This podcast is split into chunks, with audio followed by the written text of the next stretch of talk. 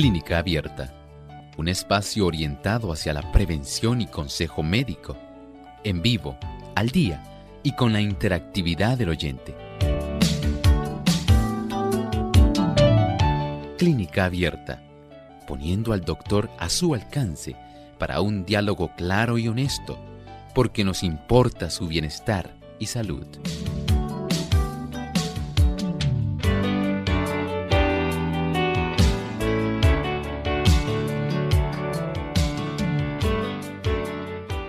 Probable que ocurra en el último trimestre del embarazo. Hoy en Clínica Abierta vamos a estar hablando acerca del desprendimiento de placenta.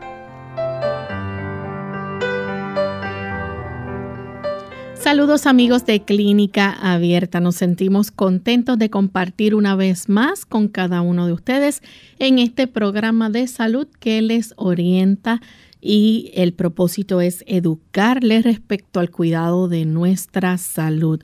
Hoy vamos a estar con un tema interesante hablando acerca de la placenta abrupta o lo que se conoce también como el desprendimiento de placenta. Y les invitamos a que permanezcan en sintonía, en especial si usted está embarazada o si conoce a alguien que tiene planes, ¿verdad? De eh, tener entonces familia, pues es importante que conozcan sobre estas condiciones que pueden ocurrir. Y antes de comenzar con nuestro tema, queremos enviar saludos especiales a los amigos que nos sintonizan a través de los diferentes eh, medios que pueden escuchar nuestro programa. Sabemos que a través de las redes, Pueden sintonizar a través de nuestra página web www.radiosol.org. En nuestra página, ahí pueden escuchar nuestro programa en vivo durante esta hora. Y también a los amigos que nos siguen a través del Facebook, recuerden que pueden participar no solamente escuchando, sino también haciendo su pregunta con relación al tema que vamos a estar discutiendo hoy día. Nos pueden buscar por Radio Sol 98.3 FM, nos pueden dar like y compartir con sus contactos para que otras personas también puedan disfrutar de nuestro programa. Nos sentimos felices de saber que tantas personas hoy día forman parte de la gran familia de Clínica Abierta.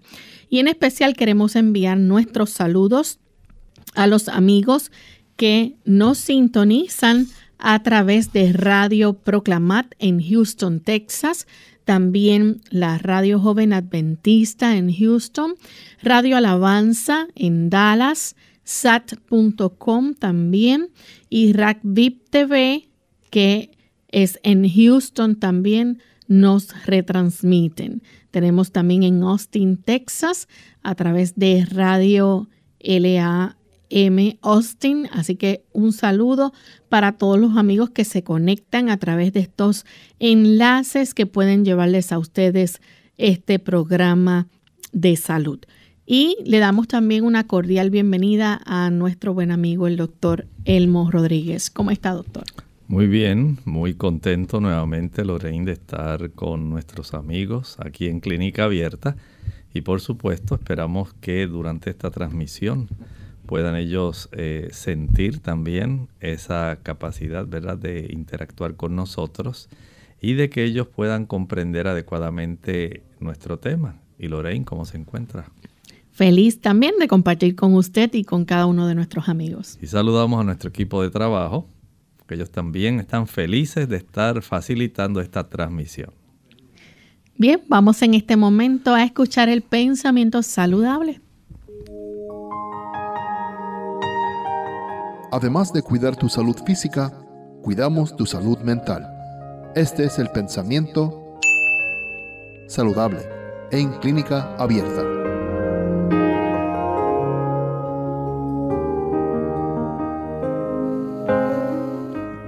El tentado necesita comprender la verdadera fuerza de la voluntad. Ella es el poder gobernante en la naturaleza del hombre, la facultad de decidir y elegir. todo depende de la acción correcta de la voluntad. El desear lo bueno y lo puro es justo, pero si no hacemos más que desear, de nada sirve. Muchos se arruinarán mientras esperan y desean vencer sus malas inclinaciones. No someten su voluntad a Dios, no escogen servirle. El Señor desea que nosotros, que estamos continuamente decidiendo, especialmente aquellas personas que se encuentran en ese terreno de la decisión cuando diariamente deben elegir si se fuman el siguiente cigarrillo, si van a tomar la siguiente copa de alcohol, si van a utilizar las drogas ilícitas que les ofrecen, si van a tomar la siguiente taza de café. En ese acto donde usted está consciente que el producto que usted está utilizando lamentablemente le está dañando, le está esclavizando. Usted tiene ese conocimiento y sabe que eso está afectando su organismo. Sin embargo, se siente muy débil como para emanciparse y salir del problema que usted a conciencia comprende que le está dañando. Quiero decirle que hay un poder, hay poder de lo alto, hay poder celestial. El Señor ha hecho provisión para usted, ya sea para usted que es adicto al azúcar, al café, al tabaco, a la pornografía, a cualquier tipo de adicción en la que usted entiende que su cuerpo está sufriendo daño, sean drogas ilícitas, alcohol o cualquier otra, cafeína, heroína, marihuana, crack, fentanilo. El Señor le quiere ayudar. Él desea fortalecer su voluntad para que usted pueda decir no y pueda optar por llevar una vida saludable. Él quiere dirigirnos en esa dirección. A nosotros nos toca entonces rendirle a Él la voluntad para que Él se encargue de dirigirla, fortalecerla y de esa manera nuestros hábitos imprudentes y aquellos hábitos que no son sanos puedan ser vencidos de una vez y para siempre.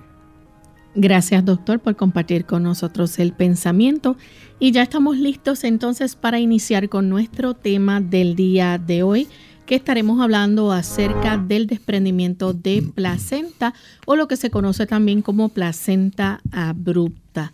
Doctor, ¿de qué se trata esta complicación que puede surgir en el embarazo?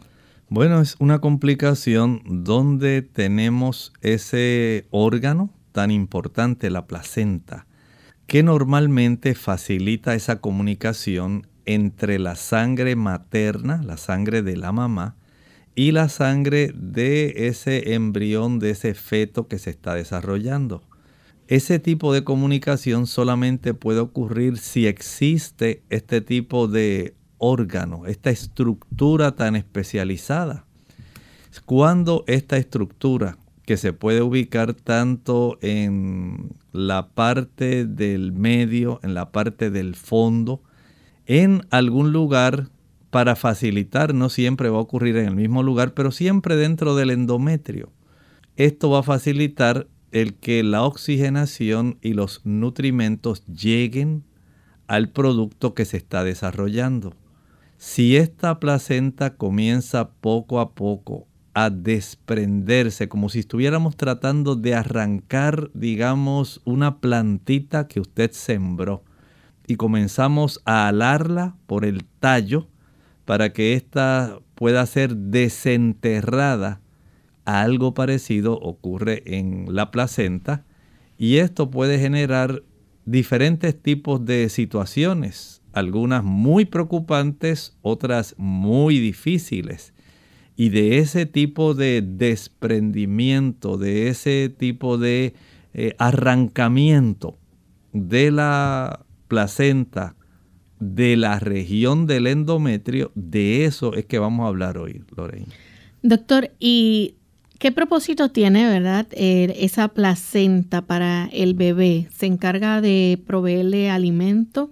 Bueno, Esto es una estructura maravillosa. Esto es algo que solamente Dios puede haberse ideado. Esto nunca jamás podría ser producto de la evolución. Jamás.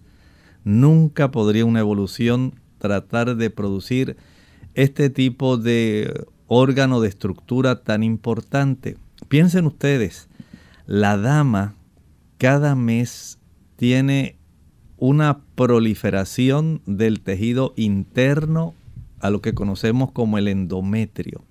Cada mes los vasos sanguíneos, tanto venosos como arteriales, de esa capa más interna del útero, comienza a reproducirse, a agrandarse y comienza a prepararse para ese proceso que se le puede llamar eh, el proceso donde el embrión se va a anidar.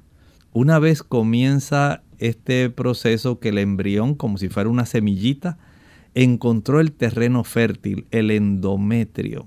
Una vez ya está este embrión, eh, ha iniciado, más bien podemos decir, una vez el óvulo ha sido fecundado, se activa, llega al terreno fértil, que sería el endometrio, y comienza ese desarrollo embrionario que como parte del mismo va a facilitar el desarrollo de esta estructura placentaria.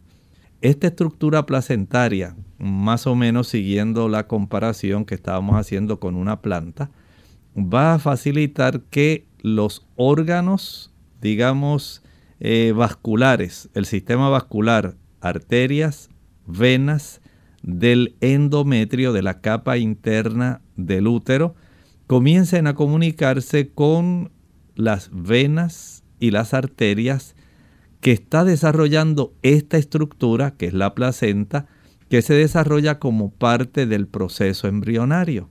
Así que comienza a haber una comunicación, pero podemos decir que físicamente es una barrera. No es el útero, el útero tampoco es la placenta, ni la placenta es el útero. Son estructuras que están interconectadas como cuando usted conecta, digamos, cualquier enser a ese receptáculo que usted tiene para poder obtener energía. Algo parecido ocurre con la placenta. Y ahora entonces comienza a haber un intercambio, Lorraine, a través de ese cordón umbilical que pudiéramos pensar en él como el tronco. Las vellosidades coriónicas, donde esa placenta se pueden conceptuar, digamos, como si fueran las raíces. Y por supuesto, adentro, muy cómodamente, flotando dentro del líquido amniótico, envuelto en esa tipo de estructura muy importante en sí, que sería lo que nosotros pudiéramos llamar el, el corion en sí, la placenta como tal, el área de las membranas placentarias, está ese ser que se está desarrollando. Pero aunque comienza el desarrollo de la boca y todas sus estructuras, él no se alimenta a través de su boquita, del líquido amniótico. Él se alimenta a través del ombligo, que está conectado entonces a las raíces, que sería más bien el corion frondoso de esa placenta, las vellosidades placentarias que están interconectadas al endometrio y a través de ahí entonces todo lo que la mamá come, si comió aguacate. Por ahí pasan todos esos nutrientes. Sí, los ácidos grasos del aguacate, los omega, todo va a pasar a ese embrión que está en desarrollo. Si ella come una rica fruta, la glucosa va a pasar también a través de esas estructuras directamente al niño. El niño no tiene que abrir su boquita para comer nada.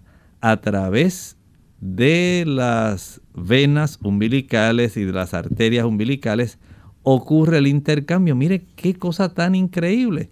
El niño va a tener un proceso de metabolismo, pero adivinen cómo el niño va a sacar los desechos del proceso de metabolismo, precisamente a través del cordón umbilical. El niño, todo lo que sea productos de desecho del metabolismo, se salen exclusivamente a través de ese cordón umbilical hacia la sangre materna, la sangre materna es filtrada en los riñones y salen todos los productos que el niño ya no puede utilizar. Vean qué cosa tan asombrosa, tan maravillosa, imposible, imposible, lo enfatizo, que la evolución haya facilitado una estructura tan compleja, tan eh, funcional como lo es la placenta para el sostén de una vida intrauterina durante nueve meses. Doctor, la placenta se desarrolla en el útero durante el embarazo y además de proveerle ¿verdad? los nutrientes y el oxígeno al bebé, eh, el desprendimiento de esta, ¿cuándo se puede producir? O sea, ¿cuándo puede ocurrir? Bueno, lamentablemente pueden darse algunas causas para que pueda, de alguna manera, esa estructura tan importante, piensen ustedes, eh, comenzar a arrancarse, a desprenderse de eh, la zona donde está insertada, donde está intercomunicada con el endometrio. Y una vez comienzan, imaginen ustedes, empiezan a romperse vasitos, comienza entonces a acumularse sangre, un coágulo, comienza a desarrollarse como si fuera una cuña entre la placenta y el endometrio. De tal manera que en la medida en que pueda irse acumulando sangre, se pueda ir desprendiendo esta placenta, entonces surgen muchas complicaciones. Por eso hoy queremos dar este conjunto de información para que usted sepa cómo esto se desarrolla, porque esto puede poner en peligro tanto a la madre como al bebé. Y es muy importante que nosotros sepamos sobre este tema, especialmente, querida amiga, si usted está embarazada. Vamos en este momento a nuestra primera pausa y cuando regresemos vamos a seguir hablando sobre este tema, así que no se vayan que volvemos en breve.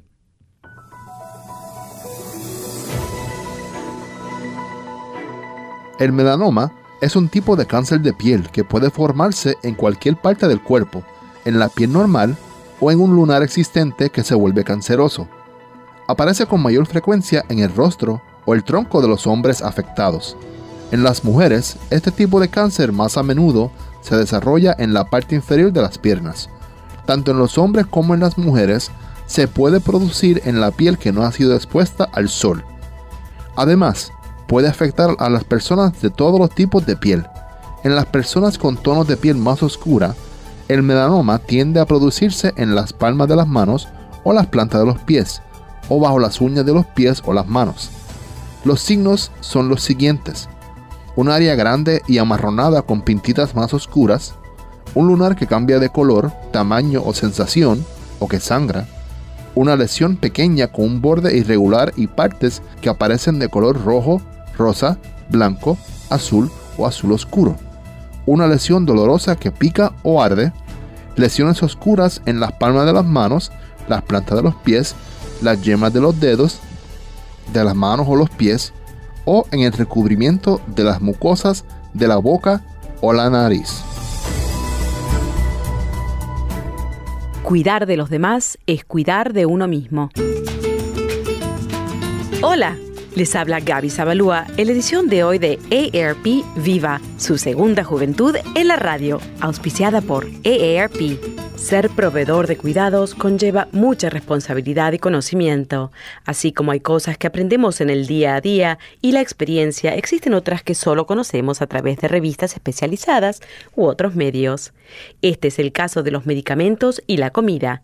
Si bien por las reacciones de nuestro ser querido mayor descubrimos cuánto puede ser contraproducente ofrecer un medicamento en ayunas o después de comer, aún no entendemos bien el porqué de tales reacciones.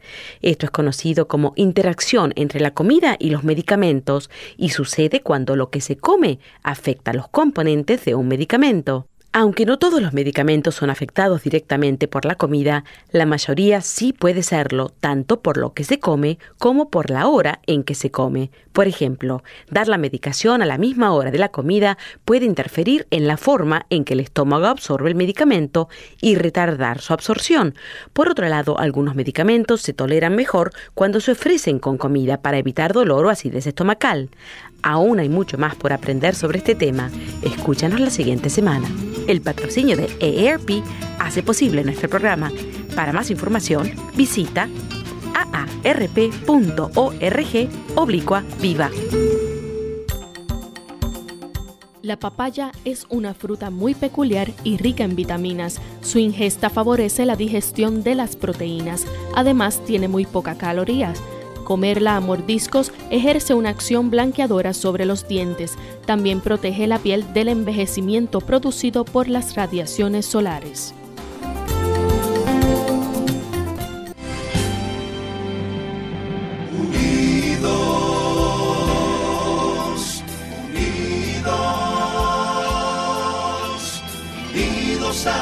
el cielo siempre unidos, unidos,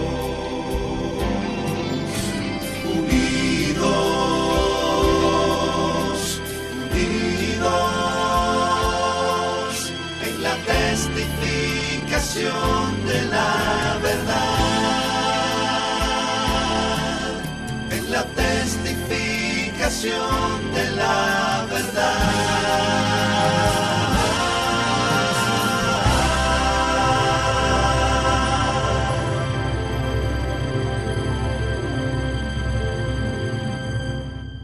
Clínica Abierta. Estamos de vuelta en Clínica Abierta, amigos. Hoy estamos hablando acerca del desprendimiento de placenta o lo que se conoce como placenta abrupta. Antes de la pausa, el doctor nos explicaba de cómo ¿verdad? el bebé se desarrolla dentro de la placenta y pues a través de eh, esta también pues puede alimentarse, puede crecer, puede recibir el oxígeno y los nutrientes que necesita.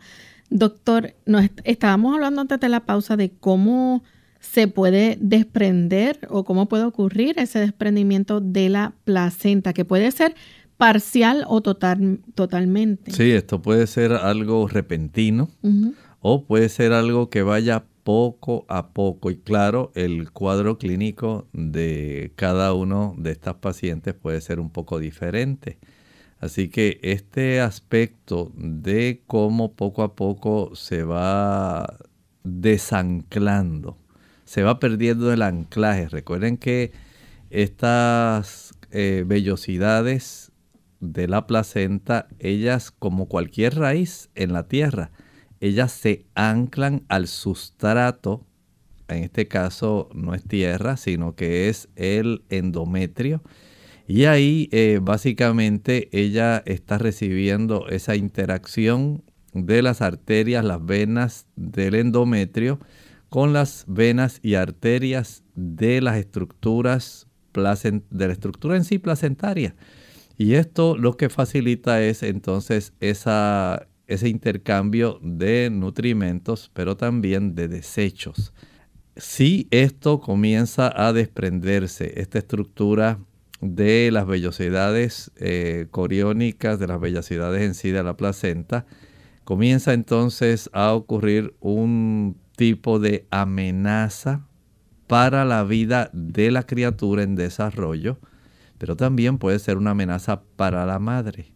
Por lo tanto, en nosotros conocer este tipo de situación que se puede desarrollar de forma abrupta, súbita, o puede requerir algún tiempo, pero con el mismo objetivo, con el propósito de desprenderse y por supuesto es un gran riesgo. Doctor, y esto pone en peligro obviamente a la mamá y al bebé. Vamos a hablar un poco entonces acerca de los síntomas que pueden ocurrir. Esto eh, mayormente es probable que ocurra ya durante la última etapa del embarazo. Sí, básicamente podemos decir que puede ocurrir en diversas etapas, pero solo en el, último trimestre, esos últimos tres meses y especialmente durante las últimas tres semanas, es donde hay un mayor riesgo de que pueda desarrollarse este súbito desprendimiento de la placenta. Por lo tanto, podemos entonces nosotros considerar el cuadro clínico que la dama presentaría si esto se desarrollara. Obviamente, entre esos síntomas que vamos a estar viendo en un desprendimiento placentario es hemorragia vaginal. Generalmente hay, pero también puede darse el caso en que no haya ninguna. Puede ser que las mismas estructuras del útero puedan impedir que haya un sangrado. Esto generalmente va a ocurrir. Recuerden que según se va perdiendo el anclaje entre la placenta y el endometrio, se va desarrollando poco a poco, se van rompiendo directamente esas arterias, esas venas que facilitan esa intercomunicación de nutrimentos y desechos. Y la sangre poco a poco, según se va desprendiendo esta estructura de su anclaje en sí, va a ir acumulando una cantidad de sangre o pudiera acumular también eh, un desarrollo de un coágulo. Vea cómo esto se va a ir eh, facilitando y por supuesto el cuadro clínico que desarrolla número uno es el desarrollo de una hemorragia vaginal, aunque ocasionalmente no se desarrolla ninguna. Y aparte de eso, también la mamá o en este caso, ¿verdad? La madre puede estar presentando dolor, abdominal. Claro, recuerde que estamos hablando de estructuras que tienen una gran actividad y el hecho de que pueda ocurrir este desprendimiento eh, va a producir bastante dolor a esta madre, eh, especialmente abdominal.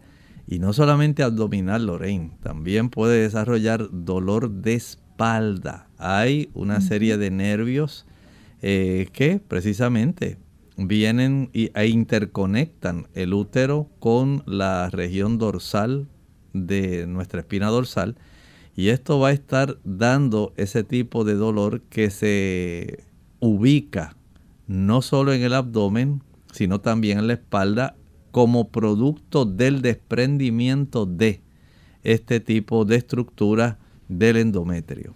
También puede tener sensibilidad o rigidez uterina. Claro, recuerde que la ubicación de esta placenta se ancla directamente ahí en el endometrio, pero también debajo de esa capa de la región del endometrio tenemos una musculatura endometrial.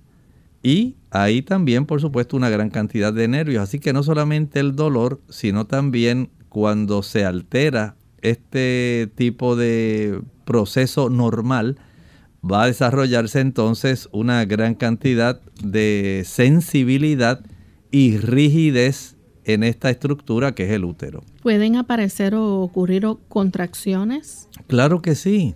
Esto entonces ya pone en riesgo a la madre, recuerden que todo depende de cuál sea el grado de desprendimiento, para entonces saber cuánto es el gran riesgo que puede estar desarrollando esta madre y de acuerdo a eso, entonces, eh, como dijimos, sea de una manera aguda, súbita o de una manera crónica, este tipo puede, este tipo de situación puede desempeñar o desencadenar más bien, sería la palabra, este trabajo de contracturas uterinas.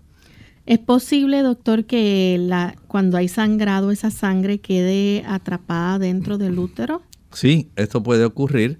Eh, la ubicación de la placenta es muy importante en eso. De acuerdo a esa ubicación, podemos decir, y al grado de desprendimiento, si es un desprendimiento muy leve, puede desarrollarse un sangrado leve.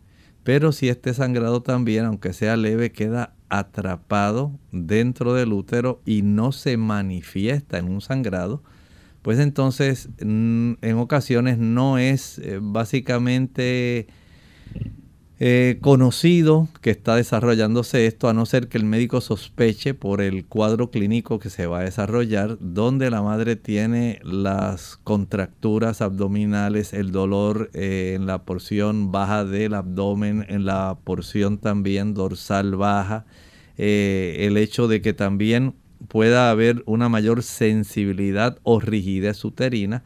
Todo esto le da al ginecólogo o al médico que atiende este, esta paciente una sospecha de que algo pudiera estar desarrollándose de una manera inadecuada para entonces proceder a ordenar, eh, por ejemplo, algunos tipos de estudios de imágenes como un sonograma, ¿verdad? Para detectar cómo se encuentra la situación.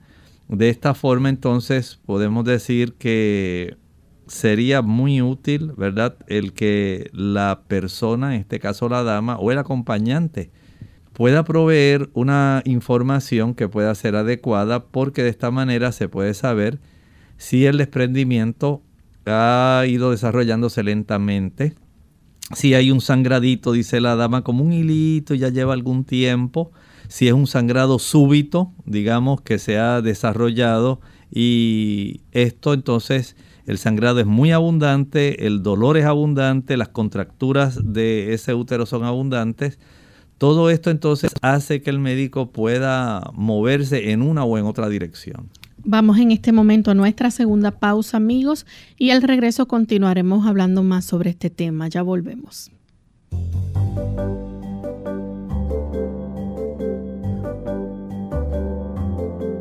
Prevención es salud. Infórmate y aprende. Cinco remedios naturales para el estreñimiento. La vida tan estresante que tenemos y nuestra dieta pueden impactar directamente en nuestra salud y generar diversas enfermedades como el estreñimiento, que se presenta cuando el funcionamiento del tránsito intestinal se vuelve lento. Los especialistas de hospitales Ángeles señalan que una persona con un intestino sano debe evacuar por lo menos una vez al día, pero para conseguirlo debemos consumir alimentos ricos en fibra como vegetales, frutas y semillas. Primero, la miel. Este producto de la naturaleza favorece la función intestinal gracias a que se compone de azúcares como la lebulosa y la dextrosa que ayudan a generar energía y son fáciles de digerir. Puedes beber un vaso de agua tibia con miel al acostarte y al levantarte. Utilízala para endulzar fruta, cereal o el té. Segundo, la avena. Es rica en carbohidratos, vitaminas, minerales y fibras, por lo que es de gran utilidad para combatir problemas digestivos, el sobrepeso y los altos niveles de colesterol.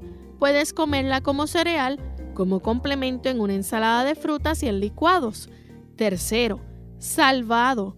La cubierta exterior del grano presenta un elevado contenido de fibra insoluble con propiedades laxantes que combaten las hemorroides y el estreñimiento al favorecer el tránsito intestinal y disminuir la presión abdominal. Inclúyelo en tus licuados o en yogur o en la elaboración de postres caseros. Cuarto, la linaza es un buen laxante y antiinflamatorio. Remoja las semillas en un vaso de agua y déjalas reposar por 12 horas. Agrega un poco de miel o limón y tómala antes de acostarte. 5. Las frutas como la ciruela, higo, pera o papaya son alimentos muy efectivos para aliviar el estreñimiento, sobre todo si se consumen en ayunas. Así que dile adiós al estreñimiento.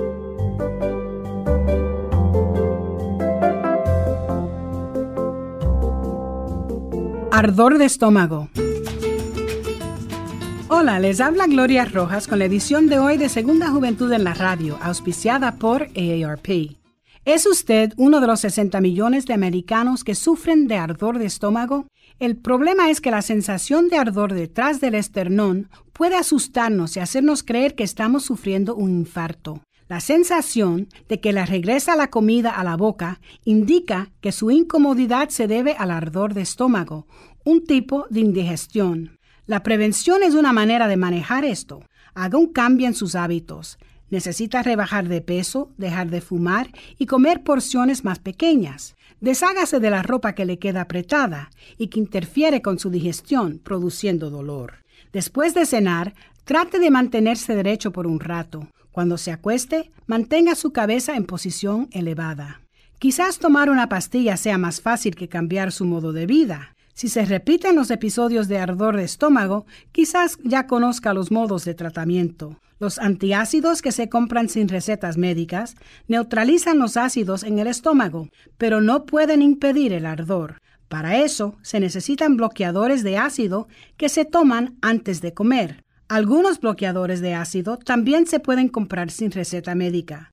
Nuestro programa se hace posible por el patrocino de AARP. Para más información visite aarpsegundajuventud.org. Unidos con un propósito, tu bienestar y salud.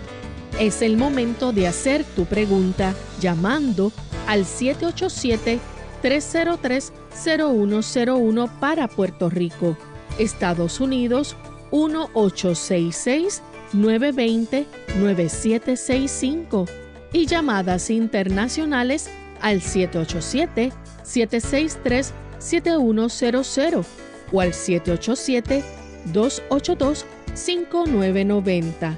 Clínica Abierta, trabajando para ti.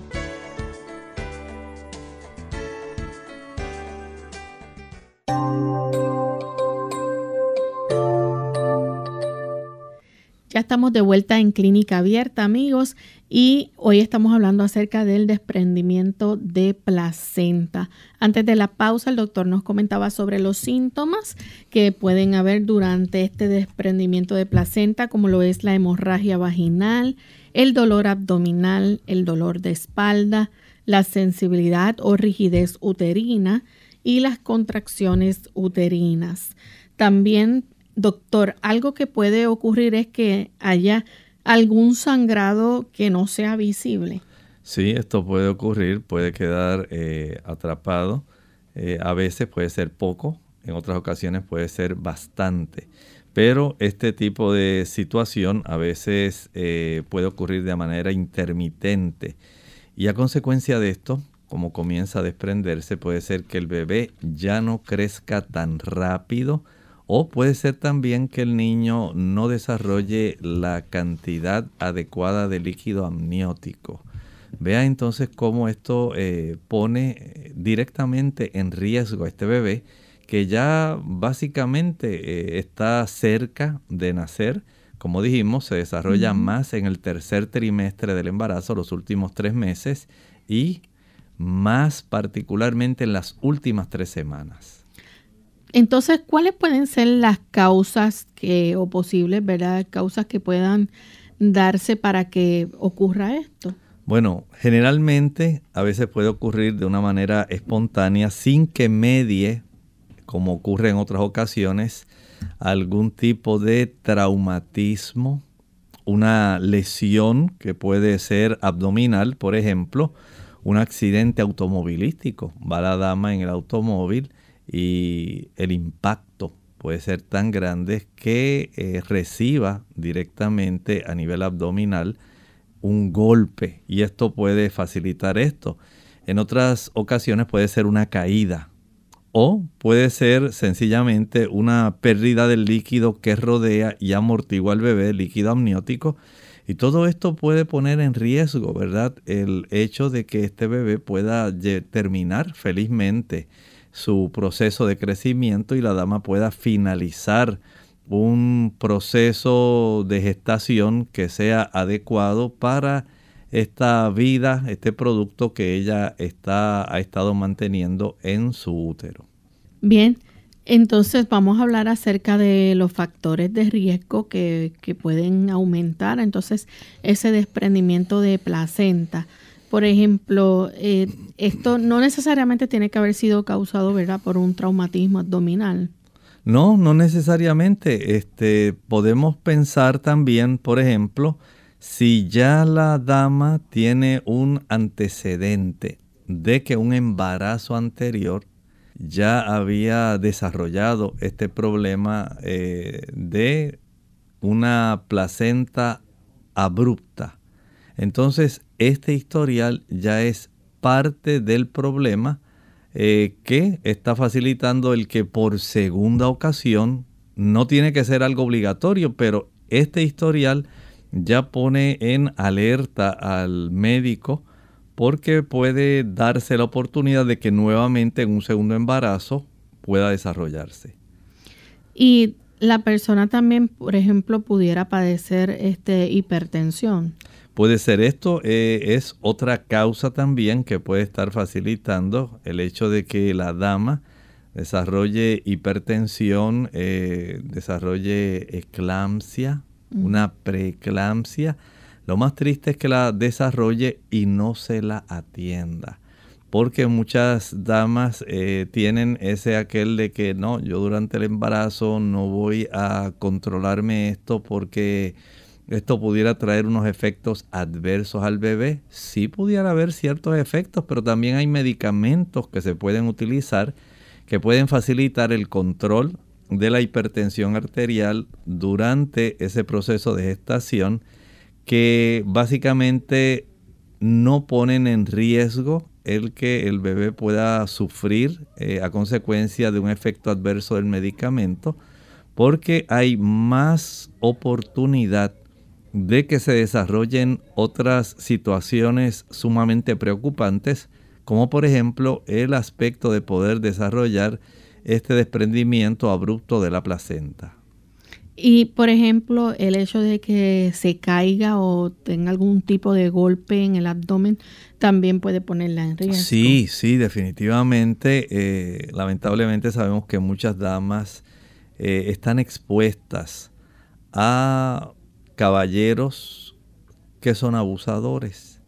Y en los hogares, en los matrimonios a veces se desarrollan eh, momentos difíciles de tensión y cuando median la violencia física, los golpes, en momentos de ira, en momentos de incomprensión, en el fragor emocional de la frustración, la ansiedad, la tensión, pudieran desarrollarse situaciones que faciliten algún tipo de golpe en esta zona y pone en riesgo a la madre y al producto que ella está gestando. De esta forma, eh, en lugar de procurar, ¿verdad?, que esto suceda, es menester que nuestros hogares puedan ser hogares felices, hogares donde haya más bien esa comunicación que pueda facilitar que haya una buena comprensión entre el caballero y su esposa. Y de esta manera se pudieran evitar eh, momentos tan difíciles. Probablemente no había ninguna mala intención, eh, pero se desarrolló un proceso sumamente agresivo, un empujón, una caída eh, abdominal, pudiera ser también una caída sentada, y todo esto pudiera repercutir directamente eh, facilitando este desprendimiento abrupto de la placenta. El hecho de que también fume puede ser también otro factor. Claro, sabemos que el fumar es un vasoconstrictor y estas comunicaciones que deben realizarse a través tanto de las venas como de las arterias que comunican el endometrio con las arterias y las venas eh, que constituyen el desarrollo o una gran parte de ese corion frondoso de esta ah, placenta del, por parte en sí de la porción placentaria, esto puede facilitar eh, que haya entonces un tipo de situación sumamente difícil porque esto lamentablemente va a el uso del cigarrillo a constreñir, a achicar el diámetro de los tubitos, que son las arterias y las venas, que son capaces de llevar entonces los nutrimentos y sacar los desechos. Eh, esto es bien palpable, especialmente en aquellas personas al fumar que tienen por ejemplo, trastornos en sus extremidades inferiores, porque las arteriolas de las extremidades se van a estrechar. Y lo mismo va a ocurrir en este caso. Así que una dama no debe, nunca debe fumar, pero mucho menos durante el embarazo. No es asunto de que si me fumo un cigarrillito, de que no, si es solamente un poquito, dos o tres nada más bocanadas y ya, porque estoy muy ansiosa. No lo haga. Parte del problema de tener este hábito durante el embarazo es precisamente este. Usted puede incomunicar ese tipo de arterias, de vasos, arterias y venas, y puede facilitar un desprendimiento. Recuerde, el tabaco es un tóxico, no es un nutrimento. Tenemos a Anet desde Isabela. Adelante con la pregunta, Anet. Una dama hace muchos años que eh, fue y no encontraba hospital porque desapareció el doctor y entonces este, tuvo los hijos, gracias a Dios salieron sanos, pero perdió bastante líquido amniótico este, y pues gracias a Dios tuvo un embarazo eh, natural muy bueno. O sea, no estaba esperando eh, eh, los hijos que tuvo, pero eh, fue, fue fue positivo. Qué, qué, qué cosas pudo haber pasado y tuve otra compañera de trabajo cuya esposa le dio preeclampsia creo que por deficiencia de magnesio pero que trajeron y la tuvo eh, la cesárea. El niño tenía este el umbilical alrededor del cuello. Lo pudieron salvar pero eh, terminó con ¿cómo se llama? Con perlesía cerebral, con potencial de, sanar, con terapia y eso, pero pues, no sé qué pasó con él porque me separé después, pasó un tiempo. Nada, era para, si quieren abundar en ese sentido, el la programación es buena, a veces hay cosas que no se entienden, pero realmente se disfruta muchas veces de algunas cosas de la programación y otras no se no hay cosas que se dicen a veces que, hay que trabajar con ellas, como quien dice. Que tengan buena vida y éxito en su programa. Muchas gracias, Anet. Le agradecemos eh, la aportación. Recuerde que durante el embarazo eh, pueden suceder tantos eventos, tantas situaciones que son diversas y que pues cada una de ellas requeriría, digamos, un programa diferente. Hablar, por ejemplo, de la preeclampsia, de la eclampsia, de cuando el embarazo se complica y en lugar de tener un parto vaginal hay que recurrir al parto a través de la cesárea. O sea, son diversas situaciones. Cada una de ellas pues amerita su atención, pero de todas maneras agradecemos esa gestión que usted hizo en proveernos esa información.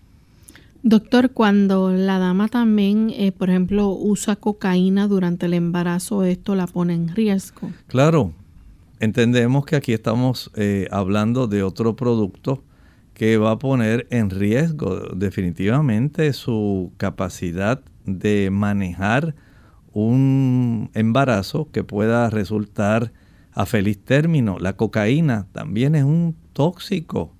Es una sustancia que lamentablemente las personas, sus usuarios, van a estar requiriendo, pero en realidad no solamente pone en riesgo a la dama que la utiliza, sino también va a poner en riesgo a esa criatura que se está gestando. Por lo tanto, no fume, no utilice cocaína, no utilice café, evite el uso de cualquier tipo de sustancia como la marihuana, el crack, eh, el fentanilo. Olvídese, no hay de alguna manera en que usted trate de pensar que porque usted la está utilizando como dama alguno de estos productos, no van a llegar al bebé. Sí llegan. Y lamentablemente tienen un efecto que va a ser adverso tanto en esa vida intrauterina, eh, no solamente dependiendo de la etapa del desarrollo, puede afectar tanto el desarrollo de su sistema nervioso central como afectar también su aspecto emocional y cognitivo cuando este niño nazca y se desarrolle. No juegue con esto. Estamos hablando de sustancias que son toxinas, son adversas. Así que desde el punto de vista de la placenta eh, abrupta, del desprendimiento de placenta, si usted quiere tener un embarazo feliz, libre de complicaciones, no utilice ninguno de estos productos que pueden ponerlo en riesgo. Tenemos entonces que otro factor puede ser una infección dentro del útero.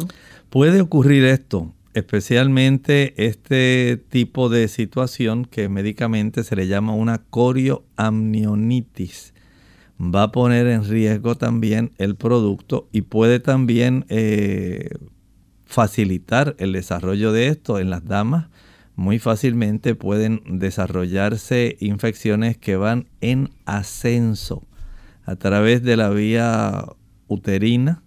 Pueden eh, alcanzar lamentablemente al producto, al igual que van a afectar a la madre. Y el hecho de ser una persona mayor también la pone en riesgo. Sí, especialmente cuando ya usted tiene más de 40 años. Recuerden que nuestras estructuras envejecen. La capacidad de mantener esa, esa estructura y ese embarazo adecuadamente depende de que haya una buena provisión de progesterona. Pero el útero, independientemente de la progesterona, ese órgano va envejeciendo no es igual a cuando usted tiene 20, 21, 22 antes de los 30 años generalmente. Ya usted entonces si queda embarazada en una edad de los 40 años en adelante, el riesgo de que las cosas no sean iguales. En realidad es una realidad, no es eh, que usted dejó todo para después que corrió el mundo se desarrolló como persona, hizo toda su profesión. Y ya entonces cuando usted entiende que ya usted eh, hizo su vida y ahora está lista como dama para enfrentar una situación cerca de los 40 años, entonces ya las cosas no son iguales. Hay un mayor riesgo en ese embarazo. Por lo tanto, Tenga esto en mente. Si usted tiene planes de casarse, de eventualmente tener hijos, planifique de tal forma que no llegue necesariamente a esta edad porque tiene usted un mayor riesgo de sufrir diversos tipos de complicaciones en su embarazo. Pueden entonces como parte de esas complicaciones, digamos que la madre llegue hasta necesitar transfusión de sangre. Sí, esto puede ser necesario. Eh, la dama, recuerde que a consecuencia de la pérdida de sangre, que es muy común, puede ser que sea como un hilito, puede ser que sea en abundancia esta sangre que se expulsa, dependiendo si fue un traumatismo, una caída, eh, si fue alguna causa como las que estábamos hablando, el uso de cocaína, el uso de cigarrillo, la hipertensión dependiendo de cuál ha sido el factor de riesgo, la razón que ha facilitado esto, entonces pudiera ser necesaria una transfusión. A veces hay que atender los problemas de coagulación. Hay algunos problemas de esta índole que pudieran estar facilitando. También si esta dama a consecuencia de la pérdida de sangre desarrolla estado de choque o shock esto pudiera poner en riesgo tanto a la madre como a la criatura. Entonces, el nosotros tener eh, la delicadeza, pero también la premura de poder atender este tipo de situación a tiempo. El tiempo aquí es clave en este tipo de situación. No podemos jugar con el tiempo. Sí que es importante que la dama acuda de inmediato a buscar ayuda médica. Así es, o sea, hay que recibir una evaluación lo más rápidamente posible porque si no se va a afectar el crecimiento del niño, no va a recibir los nutrientes, no va a recibir suficiente oxígeno, Puede desarrollarse entonces un parto prematuro, este niño va a nacer prematuramente y esto tiene ciertas complicaciones dependiendo de la semana en la que se encontraba o se inició este trabajo de parto o puede desarrollarse una muerte fetal intrauterina. Así que, ¿cuál es la mejor forma de prevenir esta situación? Bueno, sencillamente usted debe tratar de controlar todos aquellos factores de riesgo que estén a su alcance. Primero, no fume. Segundo, no utilice ninguna droga que sea ilegal, como por ejemplo hablamos de la cocaína. Si usted ya sabe que tiene o padece de alta presión, hay que controlarla. Si usted va a viajar en un automóvil, póngase el cinturón de seguridad. Si usted ya sabe que tiene el antecedente de haber perdido algún embarazo a consecuencia de esto, notifíquele al médico. Esto es importante. De esta manera, usted puede evitar eh, que se desarrollen situaciones inesperadas como este desprendimiento de placenta. Bien, ya hemos llegado al final de nuestro programa. Agradecemos a los amigos por haber estado en sintonía y queremos invitarles a que mañana nuevamente nos acompañen en nuestro segmento de preguntas donde estaremos contestando sus consultas. Así que para finalizar, vamos en este momento entonces a compartir y dejar con ustedes el pensamiento bíblico. Exactamente, estábamos hablando allí de cómo hay un grupo un grupo que habrá atravesado la gran tribulación y habrán lavado sus ropas. Las han lavado no en cualquier lugar, esto estamos hablando de una metáfora. Ellos sencillamente han recibido un vestido que se ha tejido en el telar del cielo. Ese tejido se llama la justicia de Cristo y el cielo otorga su justicia, nos viste con su justicia, si tan solo nosotros aceptamos a Cristo como nuestro Salvador personal, si hemos confesado nuestros pecados, nos hemos arrepentido, los hemos confesado al Señor, no se los confiese a ninguna otra persona. Si usted ha cometido algún tipo de infracción o ha ofendido a alguna persona, usted directamente hable con ella. Pero sus pecados personales, háblelos al Señor. Él es el único que puede perdonar sus pecados, no un hombre, ni un santo, ni una virgen. Y una vez usted confiesa sus pecados, el Señor le confiere el poder de lo alto para que usted viva adecuadamente mientras usted por la fe, se aferra de las promesas de Dios, de la justicia que Cristo ha ofrecido y que es suya gratuitamente por la fe. Ese es el manto de la justicia que el cielo quiere darle a usted y a mí. Nosotros hemos llegado ya al final de esta edición, amigos. Será entonces hasta el día de mañana. Con cariño compartieron el doctor Elmo Rodríguez Sosa y Lorraine Vázquez. Hasta la próxima.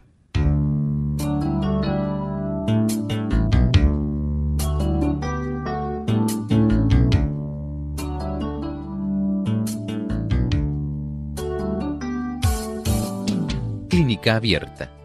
No es nuestra intención sustituir el diagnóstico médico. Antes de poner en práctica cualquier consejo brindado en este programa, usted debe consultar con su médico. Hasta la próxima.